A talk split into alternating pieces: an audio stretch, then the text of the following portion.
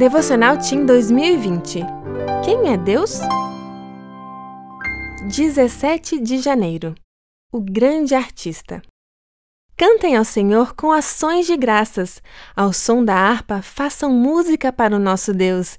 Ele cobre o céu de nuvens, concede chuvas à terra e faz crescer a relva nas colinas. Salmo 147, 7 e 8. Na segunda-feira, voltando para casa à tarde, depois das aulas, o pai de César percebeu que o filho levantou o celular e tirou uma foto do pôr do sol. Estranhamente, isso se repetiu na terça, na quarta e na quinta. Na sexta, o pai resolveu perguntar ao filho por que ele estava fazendo aquilo.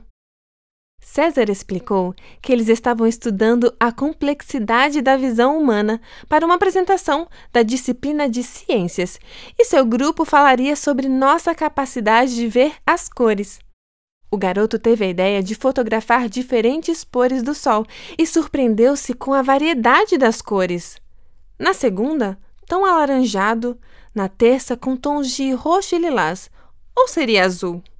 Na quarta, era quase vermelho, na quinta era meio marrom. Quantas cores há na paleta de Deus para colorir o céu dessa maneira? Com esse trabalho, César queria levantar as seguintes questões: Por que enxergamos as cores? Por que não vemos simplesmente em branco e preto, como dizem que os cães enxergam? Que cores os daltônicos veriam naqueles mesmos pores do sol? Ah, o olho humano, tão complexo, um enigma. E foi feito para apreciarmos as belezas criadas por Deus. Olha ao redor, na natureza. Quantas cores vivas, brilhantes você pode ver? Lembre-se, elas são um presente de Deus. Fica a dica. Veja o pôr do sol de hoje.